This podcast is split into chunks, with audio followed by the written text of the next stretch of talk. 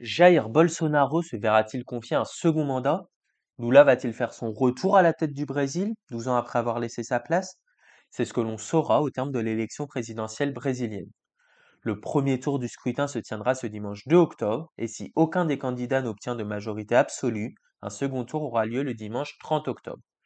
Les enjeux autour de cette élection sont multiples et le sort de celle-ci n'est pas scellé. Avant tout et pour comprendre, voilà ce qu'il faut savoir. Si 12 candidats sont sur la ligne de départ, la vraie bataille a lieu entre le président sortant, Jair Bolsonaro, et son principal concurrent, Luiz Inácio Lula. Jair Bolsonaro a été élu en 2018 après une campagne axée sur la lutte contre la corruption et l'insécurité.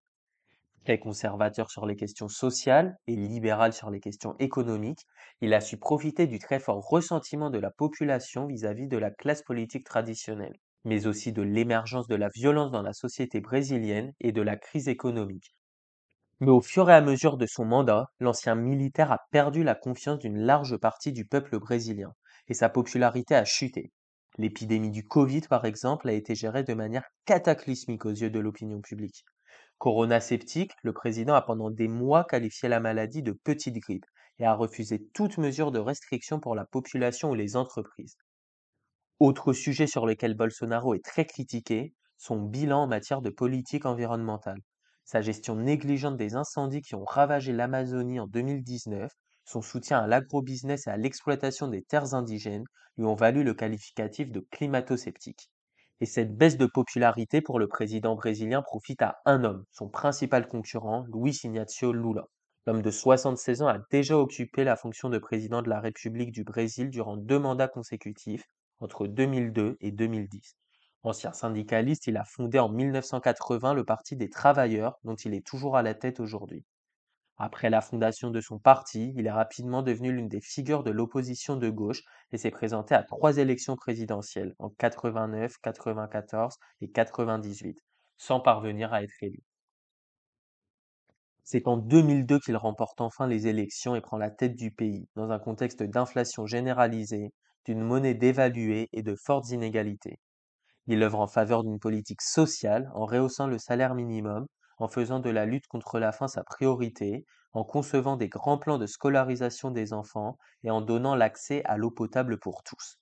Il remet l'économie brésilienne sur pied et devient très populaire, à tel point qu'il est réélu en 2006 avec plus de 60% des voix au second tour. La réglementation brésilienne ne permettant pas à un président d'enchaîner plus de deux mandats consécutifs, il est contraint de céder sa place en 2010 avec une popularité record il est crédité de 85% d'opinions favorables dans son pays, du jamais vu dans une démocratie. Mais la suite est moins joyeuse pour lui.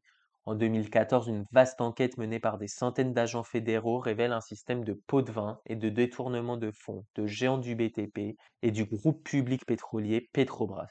Des dizaines de personnalités politiques, notamment certains cadres du parti qu'il a fondé, sont mises en cause. En 2017, Lula est condamné à 9 ans et 6 mois de prison pour blanchiment d'argent et corruption. Sa peine est même alourdie en deuxième instance à 12 ans. Mais en 2019, il est libéré par la Cour suprême et en mars, toutes ses condamnations sont annulées par le Tribunal suprême fédéral. L'institution estime que le tribunal qui l'a condamné n'était pas compétent dans cette affaire et que sa condamnation était avant tout politique. Une remise en liberté qui lui permet ainsi d'être en capacité de briguer un troisième mandat en 2022. Mais quels sont les principaux enjeux de cette élection? Tout d'abord, ce scrutin intervient dans un contexte où l'inflation est extrêmement élevée au Brésil. Lors des six derniers mois, le taux annuel a été à deux chiffres. Même si une baisse a été amorcée en août et que l'inflation est repassée sous la barre des 10%, des millions de Brésiliens sont aujourd'hui confrontés à la faim. Plus de la moitié de la population, soit 125 millions de personnes, connaît une insécurité alimentaire. L'avenir de l'Amazonie est aussi un enjeu central dans cette élection.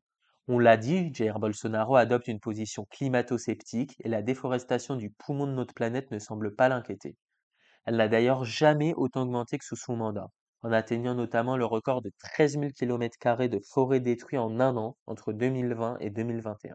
Des résultats qui ne sont pas étonnants puisque le président avait promis lors de sa campagne de 2018 de revenir sur les protections dont bénéficient la forêt tropicale et les indigènes. Il souhaitait, avec le soutien des lobbies d'agrobusiness, développer le bassin amazonien en construisant une autoroute, un pont ou encore une centrale hydraulique. Les peuples indigènes qui vivent dans la forêt amazonienne affirment que les agressions et les violations des droits humains contre la vie de leur communauté se sont multipliées pendant le mandat de Bolsonaro. Lula, de son côté, promet de protéger l'Amazonie s'il est élu.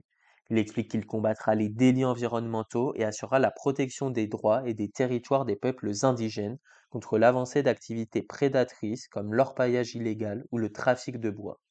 De positions antagonistes donc.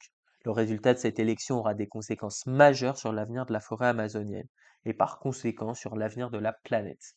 Autre point important sur lequel les résultats de cette élection auront un fort impact, la place du Brésil à l'international. Les quatre ans de Bolsonaro ont isolé le pays à l'échelle mondiale. Les différents analystes politiques sont unanimes pour dire que son rang a reculé et que le Brésil vit une crise de prestige. Si Lula venait à être élu, plusieurs changements sur le plan des relations diplomatiques sont envisageables.